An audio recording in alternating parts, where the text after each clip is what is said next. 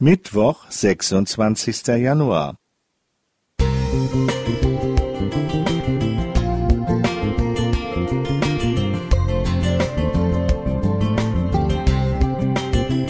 Ein kleiner Lichtblick für den Tag.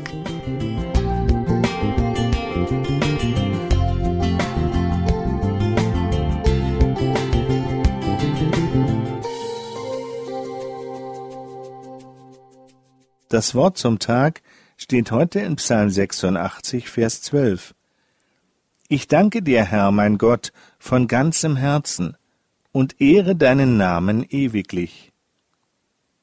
Meine Autofahrt zur Arbeit dauert jeden Morgen etwa eine Dreiviertelstunde.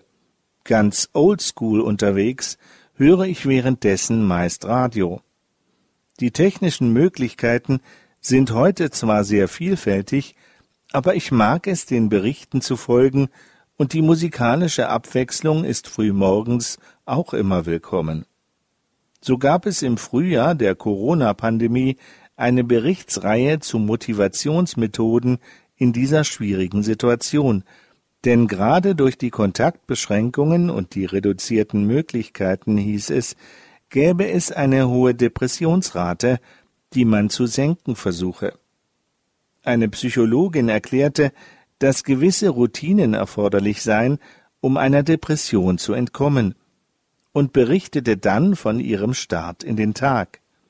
Noch im Bett liegend überlegt sie sich jeden Morgen drei Dinge, für die sie dankbar ist.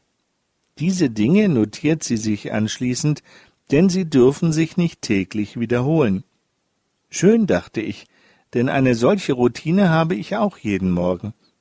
Ich freue mich stets auf die Morgenandacht, das Lesen einer Seite dieses Kalenders, das ich mit einem Gebet abschließe, indem ich dem Herrn auch für so einiges Danke sage.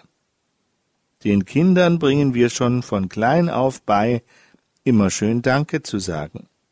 Manchmal passiert es, dass ein Kind vor Freude über ein Geschenk vergisst, Danke zu sagen. Schließt unsere tägliche Routine auch das Gebet ein?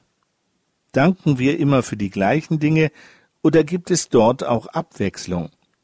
Etwa weil mir etwas ganz besonders am Herzen liegt. Eine gute Bekannte erzählte mir von ihrem Gebetstagebuch, in dem sie sich regelmäßig Dinge notiert, die sie mit Gott besprechen möchte und dann vor ihn bringt. Eine großartige Sache, denke ich bei mir, aber ich bin nicht so der Tagebuchschriftsteller. Eine Kollegin berichtete mir einmal, dass sie sich die Freiheit nimmt, während der Autofahrt mit Gott zu reden und ihm für die vielen Dinge zu danken, die er täglich schenkt. Warum eigentlich nicht, denke ich, und schicke gleich ein Dankgebet gen Himmel. Die technischen Möglichkeiten sind unwahrscheinlich groß, doch das Danken funktioniert auch oldschool ganz einfach. Was würdest du heute in dein Gebetstagebuch schreiben? Für welche drei Dinge bist du heute dankbar? Thorsten Henschke Musik